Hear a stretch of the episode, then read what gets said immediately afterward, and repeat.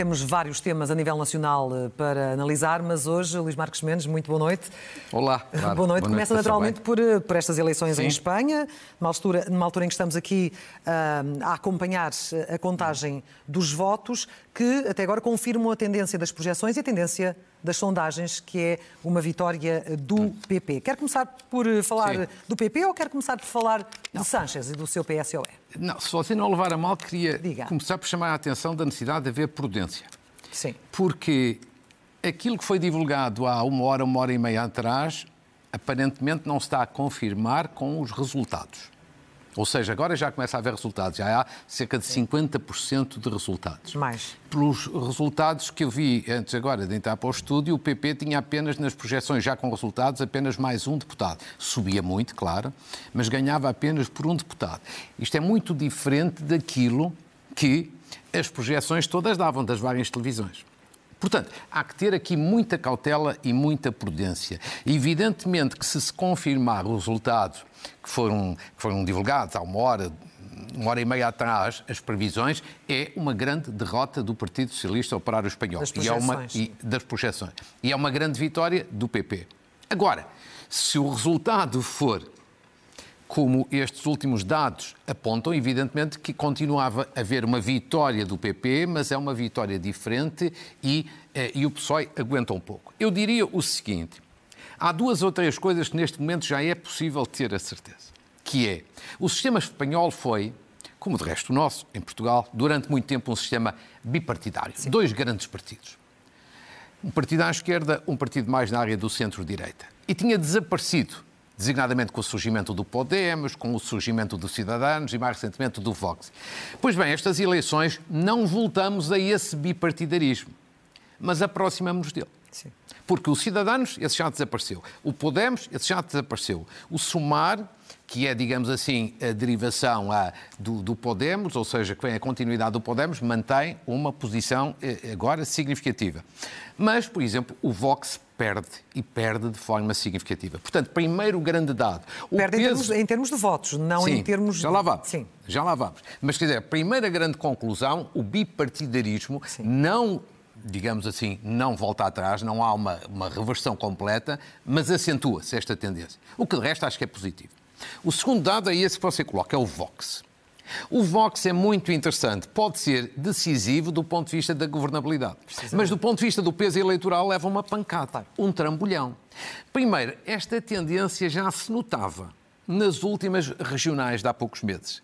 Ele foi decisivo para o PP em algumas comunidades, como por exemplo Valência, mas em termos de votos perdeu. E agora nota-se exatamente a mesma coisa. Voto útil? há uma grande queda. Eu acho que são duas razões, quer dizer, pode haver muitas. Eu apontaria duas. O meu voto útil. Quando, evidentemente, há uma eleição muito disputada para saber quem lidera, quem é o Primeiro-Ministro, neste caso o Presidente do Governo, obviamente que, havendo condições do PP ser alternativa e ser governo, funciona o voto útil. Por isso é que é preciso ter sempre muito cuidado quando se diz o Vox vale 15%, ou o Chega vale 13%. É preciso ter sempre muito cuidado, porque no momento da verdade das eleições, o voto útil pode fazer esvaziar Sim. estes partidos. Porquê? Porque as pessoas, evidentemente, que escolhem votar em alguém que vai ser presidente do governo ou aqui em Portugal, eh, primeiro-ministro. Ah, acho que há uma mas outra no, razão. Mas no caso, antes, no caso, num homem que está Sim. há pouco tempo a liderar o PP e que traz uma credibilidade e um discurso completamente diferentes e novo claro. em relação uh, ao que o precede. exatamente. Deixe-me só terminar a parte do Vox e já vou à sua questão. O Vox, eu acho que há uma outra razão que talvez aqui não tenha, tenha passado um bocadinho despercebido. O Vox foi muito radical relativamente às autonomias. Sim. Acabar quase com as autonomias. Quase liquidar os, os poderes das autonomias. Eu acho que os espanhóis não querem nem independência, mas também não querem acabar com as autonomias. Ou seja, acabar com as autonomias seria outro problema, acrescentar os problemas que já têm. Portanto, não querem independência, mas também não se identificaram com essa proposta do, do Vox. Agora, você tem razão na questão que coloca. Feijó. Feijó, não sei que vitória vai ter. Tudo aponta para ter uma vitória. Uma coisa é ter uma vitória larga, outra é ter uma vitória pequena. Em qualquer circunstância, o PP tem uma vitória de uma subida brutal exponencial. E pelas projeções aponta para ter a possibilidade de formar um governo. Agora, isto eu acho que há um ano atrás era quase impossível face aos dados. Eu acho que Feijó substituiu Pablo Casato. E, de facto, essa mudança foi desde logo importante. Feijó tem outro estatuto e outra credibilidade que Casado não tinha. Desde logo, há muitos anos, é presidente da Junta da Galícia. Já disputou várias eleições, nunca perdeu uma eleição. Fez uma campanha moderada. Moderada e, portanto, para tentar captar votos na área do centro-esquerda. Só no final do dia é que saberemos se o conseguiu. Mas, evidentemente, que o PP ganhou muito, muito claro que com Feijó. Agora... E o PSOE, o PSOE peço desculpa, a sofrer o desgaste, nomeadamente do, do governo de coligação. Depende agora também do resultado. Ver, é por isso é? que eu sou muito prudente. Depende dos resultados. Uma coisa eram as projeções que eu vi no início. Eu diria que com as projeções iniciais era o fim de Sanches. Era o fim de ciclo de Sanches. E até podia levar à sua saída não apenas do governo, mas da liderança do partido. Agora depende dos resultados, porque os últimos resultados apontavam, apontavam agora para, uma, para, algo de mais equilibrado. Não sei, é por isso que estou a ser muito prudente para não dizer aqui uma coisa que seja desmentida que ele não assinou a, tal acordo que foi já o desafio não. a assinar eu acho debate. Que, eu acho que, oh Clara, basicamente, em termos de que tipo de governo vamos ter, eu acho que nada se pode excluir. Olha, não se pode excluir a hipótese de isto ficar tudo empatado e podermos ter novas eleições daqui a uns meses. Não se pode excluir. Agora, como não se pode excluir esta hipótese de Sanches perder as eleições e voltar a repetir a geringonça que já tinha. Sim. Tudo depende agora da dimensão do resultado. Se, se o PSOE, com o SUMAR e com os partidos independentistas conseguir chegar aos tais 176, ou seja, a maioria absoluta, ele mesmo ficando em segundo lugar, pode repetir a solução, a geringonça anterior. Portugal, claro. Ou seja, tal como em 2015, António Costa. Por outro lado, mas se isso não acontecer, se não houver condições e deputados para esse efeito, então Feijó provavelmente constituirá governo. Agora, aí a questão também é, mas ele vai constituir um governo, se for possível, com o Vox ou sem o Vox? Eu diria que ele fará um governo minoritário. E explico por duas ou três razões muito simples. Se ele ficar à frente e tiver condições para formar governo, eu acho que formará um governo minoritário. Em primeiro lugar, porque a Espanha não tem tradição de coligações. Em Espanha, ao longo das décadas, nunca houve coligações. A primeira coligação que houve em Espanha foi esta de Pedro Sánchez. A Espanha não tem tradição de coligações. Segundo, o Vox, na oposição, digamos assim, não estando no governo, tinha que se associar a toda a esquerda para derrubar o governo, o que não é propriamente brilhante para um partido radical e de extrema-direita.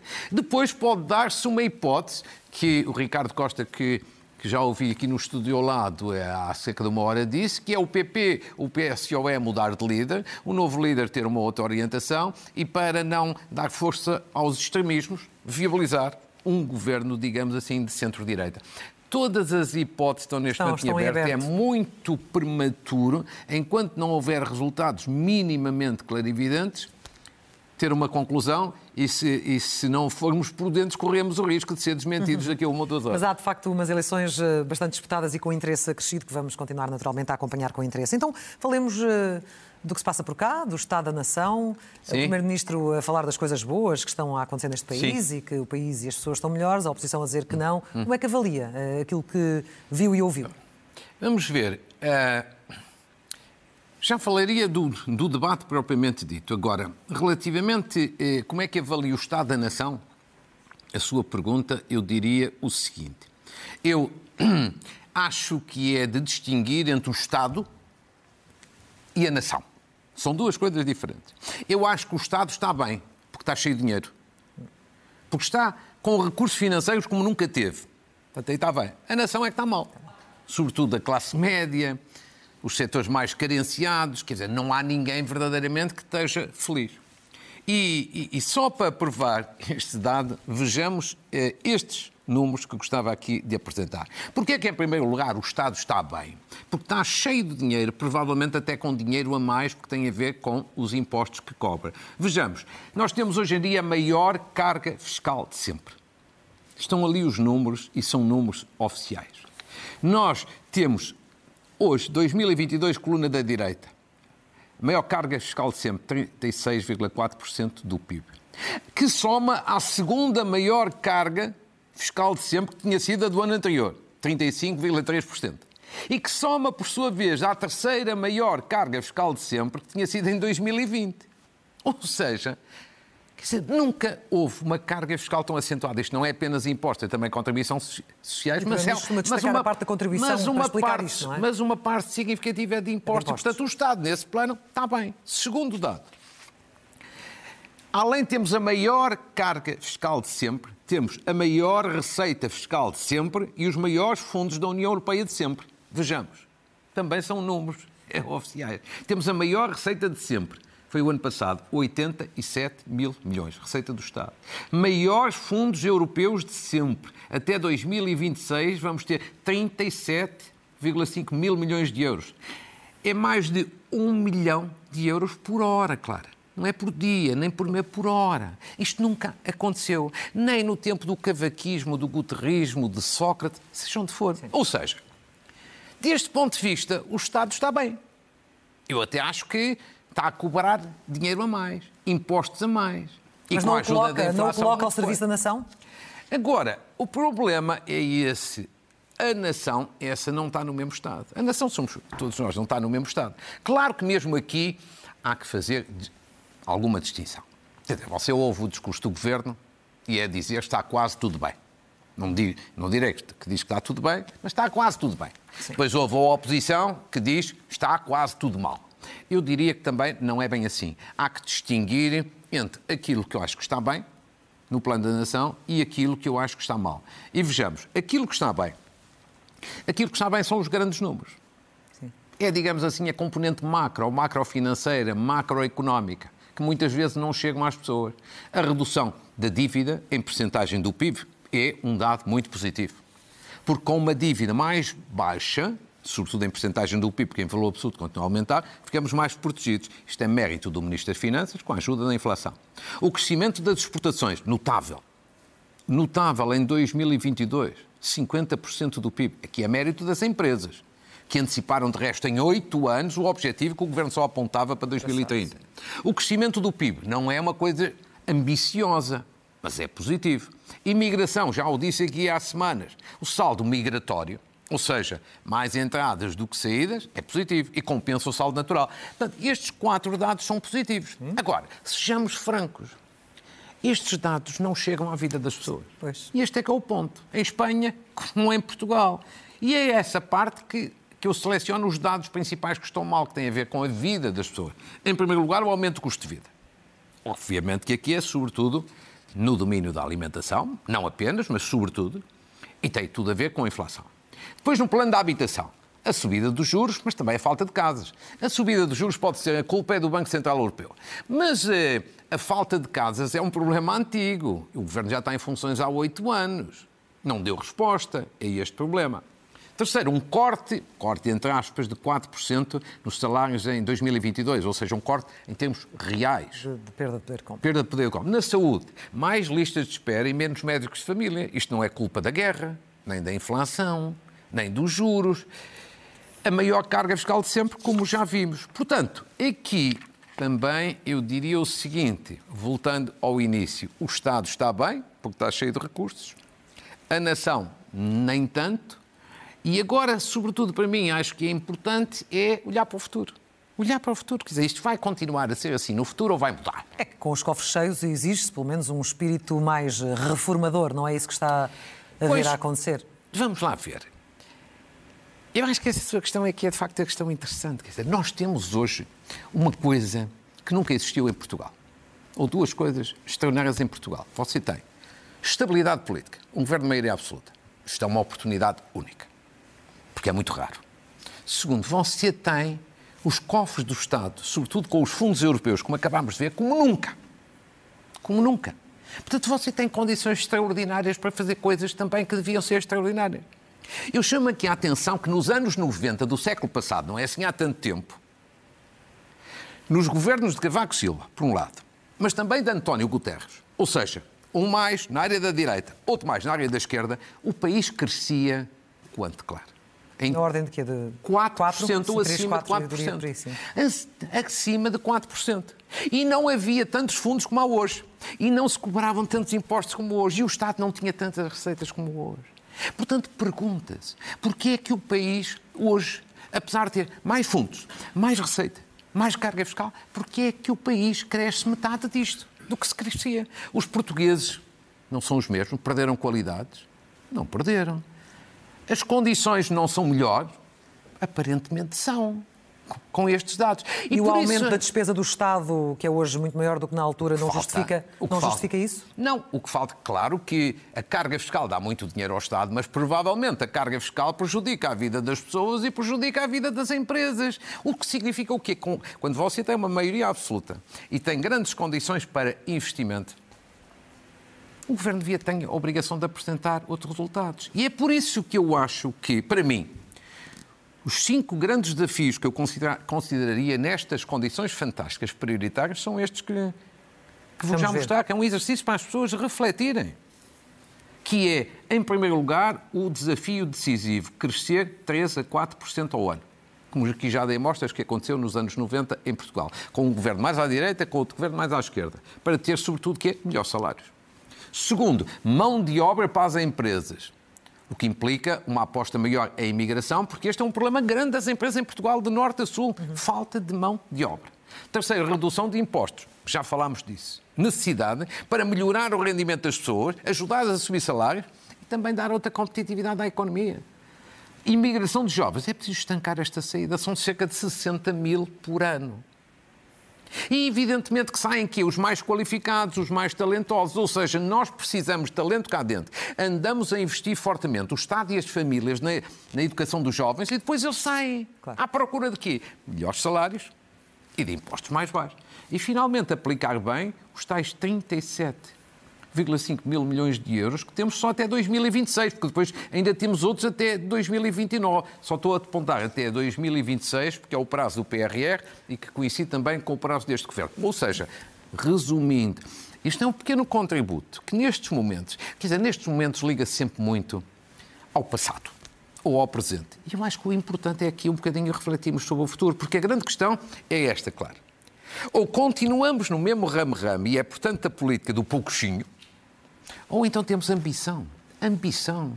E eu acho que é a altura de nós passarmos a ser um país com outra ambição. Outra ambição no domínio da economia, crescer mais. Outra ambição no domínio social, subir salários. Outra ambição no domínio do Estado social salvar, por exemplo, o Serviço Nacional de Saúde. Ou seja, combater a pobreza. Mas é condição indispensável para tudo isto é nós aproveitarmos estabilidade política, governo de maioria absoluta, um Estado que nunca teve tantos recursos como tem hoje, para quê? Para pôr a economia a crescer mais. Mas muitas dessas questões até foram colocadas ao Primeiro-Ministro no debate sobre o Estado da Nação Sim. e ele respondeu a elas e falou do salário mínimo nacional e falou da, da melhoria da vida da, das condições das famílias em muitos outros aspectos. Que, em termos formais também, o que é que achou do debate? Quanto ao debate propriamente dito, eu acho que o Primeiro-Ministro ganhou o debate. Eu não, quer dizer, eu, eu não gosto de ser sectário, eu gosto de ser objetivo, isento e honesto do ponto de vista da retórica política parlamentar, o Primeiro-Ministro ganhou. Hum. Ganhou. Apesar de, por exemplo, Joaquim Miranda Sarmento, que é o líder parlamentar do PSD e que foi o primeiro a interpelá-lo, eu até acho que esteve bem melhor do que tem estado noutros debates. E acho que até na televisão passa bem. Passa melhor na televisão do que no Parlamento, porque ele não é propriamente um grande tribuno. Mas mesmo ele tendo estado bem, acho que o Primeiro-Ministro ganhou o debate, sua objetiva. Agora, também isso não me surpreende. Se você me tivesse perguntado aqui na semana passada, eu diria que o Primeiro-Ministro ia ganhar um debate. Ganhar. Porquê? Porque quem acompanha estas matérias há muitos anos, como é o meu caso, sabe que os primeiros ministros ganham sempre estes debates. Passos Coelho ganhava os debates do Estado da Nação, mesmo numa altura difícil de austeridade. José Sócrates, antes, ganhava os debates do Estado, do Estado da Nação. Portanto, este modelo favorece muito os primeiros-ministros. Não é o primeiro-ministro António Costa, é quem for primeiro-ministro. Desde logo por uma questão que toda a gente compreende. O primeiro-ministro abre logo, seja ele qual for, com uma intervenção de 30 ou, ou 35 minutos. E a primeira pessoa, o primeiro deputado a interpelá-lo tem 6 minutos. 6 minutos para 30 minutos é logo uma desproporção de meios enorme.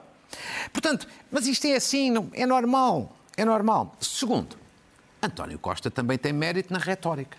A retórica política e parlamentar, a habilidade política é a praia de António Costa. Sim. Estamos fartos de observar e concluir, e concluir isso. Nessa parte ele é quase imbatível. Agora, eu chamo a atenção de uma coisa, já chamava anteriormente, mas agora cada vez mais. Eu acho que a retórica parlamentar cada vez interessa menos às pessoas. pessoas. Porquê? Porque evidentemente que se um deputado, ou um ministro, ou um primeiro-ministro está a traçar um quadro cor-de-rosa e as pessoas veem uma realidade diferente, não acreditam. Mas também se traçar um quadro muito negro e as pessoas virem que, que há medidas na boa direção, também esse político está descredibilizado. Numa palavra, quer dizer, o debate foi aquilo que eu acho que sempre foi, mas não muda o Estado da nação, que evidentemente, sobretudo para as classes mais carenciadas, mais pobres e classe média, não é fantástico. Não é? O Estado do Estado, o Estado da nação e o Estado do Governo.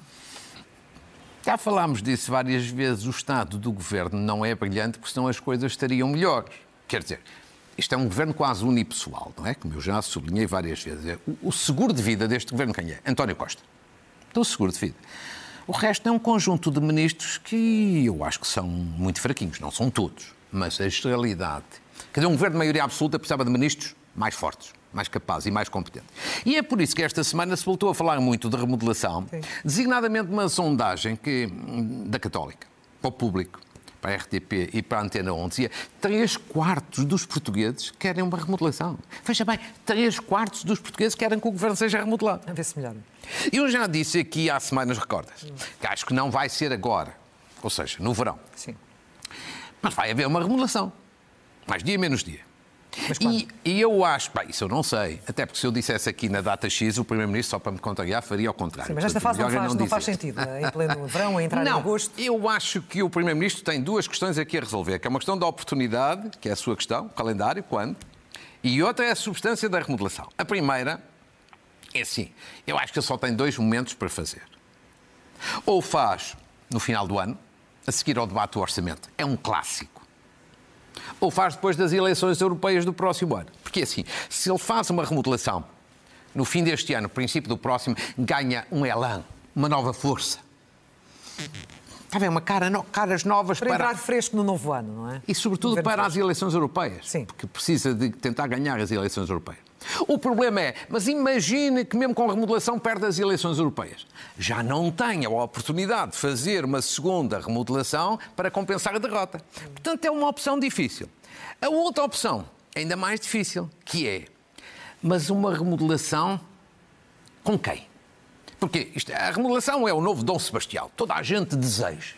Deseja a remodelação. Pois é. Mas se for com nomes fortes, com ministros fortes, que as pessoas dizem competentes, credíveis, prestigiados, muito bem. Aí o Primeiro-Ministro sai em alta. Mas imagine que os nomes fortes não aceitam. Sim. Que não querem ir para o governo. Porque acham que o governo já está em fim de ciclo. Porque acham que já está muito desgastado. Ou simplesmente porque não querem ser escrutinados, fiscalizados. E, portanto, que a remodelação é mais do mesmo. Aí é um anticlímax. Ah, e as pessoas dizem, afinal não serviu para nada, afinal não era isto que desejava. Ou seja, só é uma, o calendário que é fazer neste ano ou no próximo, antes das europeias ou depois das europeias, e sobretudo com quem, são duas tarefas complicadas que António Costa tem para pensar, talvez agora nas férias. Nas férias. Isso. Hoje volta a falar eh, da, da polémica em torno do, do, Ministério Público, nomeadamente o silêncio, que é incompreensível eh, para, para, muitas pessoas, da Procuradora-Geral da República. Lucília Gago já deveria ter dado mais explicações do que aquelas breves palavras que deu à SIC Sim. Eh, no dia em que aconteceram aqueles eventos, tanto na Casa do Rui Rio como as buscas na Casa, no, na casa do Rui Rio e também nas sedes do PSD. Simpático da sua parte dizer que ela já deu explicações explicações assim. Não, não, é, é, simpáticas. Aquelas palavras. Mas eu, com, mas eu compreendo. Não foram explicações certamente compreendo a sua gostariam. simpatia, porque você é, por natureza, uma pessoa generosa. Agora, o que a Procuradora fez nessas declarações à SIC não foi dizer nada. Ela falou, mas não disse nada. Quer dizer, quem ouvisse essas declarações, o que é que diz? Ah, para que é que serve a Procuradora-Geral da República? ela, diz, ela diz que não tem nada a ver com a investigação, nem com, nem com isto, nem com aquilo, nem com as orientações. Portanto, ela ela não disse nada, limitou-se a falar. Sim. Mostrou que é uma inexistência. Com todo o respeito, eu acho que ela é uma inexistência. Agora, eu acho que já devia ter falado sim. Mas mais, digamos assim, com maior autoridade para dizer isto, está, por exemplo, o juiz, o desembargador Manuel Soares, que é o presidente da Associação Sindical dos Juízes, que num belíssimo artigo no público esta semana, diz que uma operação como esta devia ter sido seriamente preparada e imediatamente explicada. São palavras dele, não são minhas. Portanto, não, e não houve explicação. Ao contrário do que este juiz de embargador diz, e bem. E também não concorda que ela vá ao Parlamento prestar. Uh... Não, eu, eu, eu, eu, eu acho que ela deve prestar declarações, mas atenção, não acho que seja importante ir ao Parlamento, não. E também, evidentemente, não é para explicar a investigação, era o que faltava. Explicar a investigação é matar a investigação em Portugal, nem, nem pensar. Agora, é preciso explicar a natureza da operação desta operação. É preciso. E agora repare bem: o silêncio da Procuradora-Geral da República já está a ter duas consequências terríveis para ela. É que, de um lado, os magistrados do Ministério Público queixam-se que a Procuradora-Geral não os defende. Do outro lado, os políticos dizem a Procuradora-Geral tem que explicar porque é que houve aqui um exorbitar de competências. Portanto, ela leva crítica de um lado e crítica do outro. Porquê? Porque não falou atempadamente. Mais ainda, veja bem, dizem-me que foi de férias. Dizem-me que foi no início da semana de, de férias. Mas acha normal, com esta situação a ocorrer, foi de férias no início da semana. Quer dizer, tem todo direito a férias, mas não é nesta altura. Dizer, eu, eu acho, eu vou dizer uma coisa, eu, como você sabe, há cinco anos, quando esta Procuradora-Geral foi nomeada, eu discordei publicamente. Discordei publicamente. E acho que esta senhora é independente, mas não tem nenhuma capacidade de liderança. E num Procurador-Geral da República são importantes as duas coisas. Independência por um lado e capacidade de liderança por outro. E, portanto, eu só posso desejar que ela termine o mandato daqui a um ano, que daqui a um ano o Primeiro-Ministro e o Presidente da República tenham outro talento para escolherem melhor o próximo Procurador-Geral da República. Quer fechar este tema? Agora, queria só com o seguinte. Se a Procuradora-Geral da República tem estado mal, também deixe-me dizer-lhe que eu acho que os partidos, os políticos têm falado sobre esta matéria andam a exagerar muito. Então. Porque é assim, o Ministério Público teve falhas, já as apontei aqui na semana passada. As falhas devem ser explicadas e corrigidas. Muito bem. Mas não podemos generalizar e diabolizar o Ministério Público. Eu gostava de chamar a atenção do seguinte, e acho que a generalidade dos políticos também devia pensar nisto. Nos últimos 15 anos, o Ministério Público em Portugal mudou muito e mudou para melhor na investigação à corrupção, à criminalidade económica, fiscal e financeira. Políticos, banqueiros, empresários não eram investigados e passaram a ser. E ainda bem, isto é mérito do Ministério Público. E eu espero que por detrás de algumas críticas justas ao Ministério Público não haja a tentação de querer meter a mão na massa nas investigações. Portanto, nem 8 nem 80, é preciso aqui equilíbrio e dentro do equilíbrio, eu vi, vi no Expresso que outros partidos podem ser podem investigados. Ser investigados sim. Muito bem, eu de resto já tinha dito Faz na semana sentido. passada. Eu já tinha dito isso aqui na semana passada. Mas eu espero que os dois principais partidos, PS e PSD, não caiam na tentação de agora, com investigações, mudarem as leis só para darem, dando a imagem de que estão a querer proteger da justiça. Eu espero que não haja essa tentação. Por uma razão, que a PS e PST não se entendem a nada de importante para o país. Iam se entender agora nas questões de mudar as regras sobre a justiça.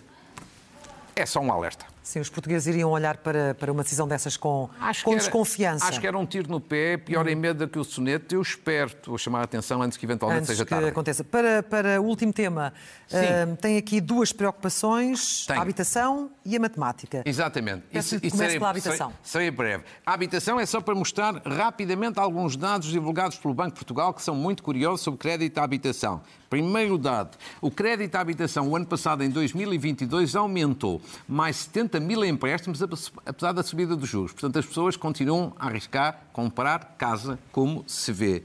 Segundo dado, aqui também muito curioso, as taxas variáveis continuam a ser a maioria, mas perderam peso. Ou seja, de um ano para o outro, 21 para 22, houve aqui uma diminuição, o que é absolutamente compreensível. E a parte que eu acho ainda mais importante e mais interessante, a renegociação de créditos aumentou. Ou seja, como as pessoas estão aflitas, os bancos também estão a fazer maiores renegociações. Ainda bem. Ou seja, mais 38% de renegociações em montante renegociado face a 2021, mais 17% no número de contratos e, sobretudo, as alterações são no spread e são no prazo, mas também não está ali, mas eu acrescento, nos reembolsos antecipados. Ou seja, este é um dado muito positivo. Já menos positivo é a parte da matemática. Yes. Não sei se, se, se o meu parte dos portugueses teve oportunidade de apreciar, mas é assim. O governo resolveu acabar com exames obrigatórios da matemática em alguns cursos. Uhum. Cursos de ciências, tecnologias e curso socioeconómico. E o Presidente da República promulgou esse decreto-lei, mas fazendo críticas. Eu devo dizer que acho esta decisão muito precipitada. Acho que, primeiro, tenho pena que o Presidente da República não tivesse vetado esta lei. Eu acho que teria sido melhor vetar esta lei para haver um debate alargado e sereno em Portugal. Porque, em primeiro lugar, esta medida de acabar com o exame da matemática nestes cursos, ciências e tecnologias, não é para direito, não é para letras, agora nestes cursos, acho que é uma medida facilitista. Como diz o, o Henrique Monteiro, seu ilustre colega, e que analisa sempre bem, como ele diz isto no, no Expresso, isto é para ficar bem nas estatísticas. Mas há muitos dados internacionais que mostram que com a matemática o ensino é mais exigente, com certeza, mas prepara melhor os jovens para o futuro. Segundo a crítica do Presidente, que devia, do meu ponto de vista, levar a um debate mais alargado. E que estudo é que se fez para perceber se uma medida destas vai ser boa, vai ser positiva, vai ter resultados positivos? Um estudo de impacto? Nenhum. Isto não é normal.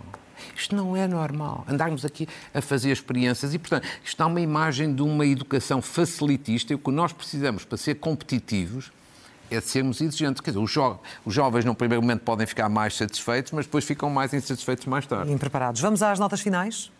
Muito bem. Então, também de uma forma breve, queria saudar em primeiro lugar a Fundação Calouste Gulbenkian porque atribuiu esta semana, já pela quarta edição, o Prémio para a Humanidade, que é o Prémio para a Humanidade é um prémio para uh, celebrar, evocar, homenagear, premiar pessoas ou instituições ou organizações que ajudam à defesa do ambiente, sustentabilidade ambiental. A fotografia que está ali a ser exibida, Angela Merkel, que é presidente do júri, isto é um júri internacional, por iniciativa da Gulbenkian, e os outros são os ativistas que foram premiados da Indonésia, dos Camarões e do Brasil. E do Brasil. Parabéns à Gulbenkian. Também no ambiente, queria fazer aqui um apelo à participação das pessoas, em particular dos algarvios. Está a consulta pública até 4 de agosto, a proposta de criação da área marinha protegida da região do Algarve.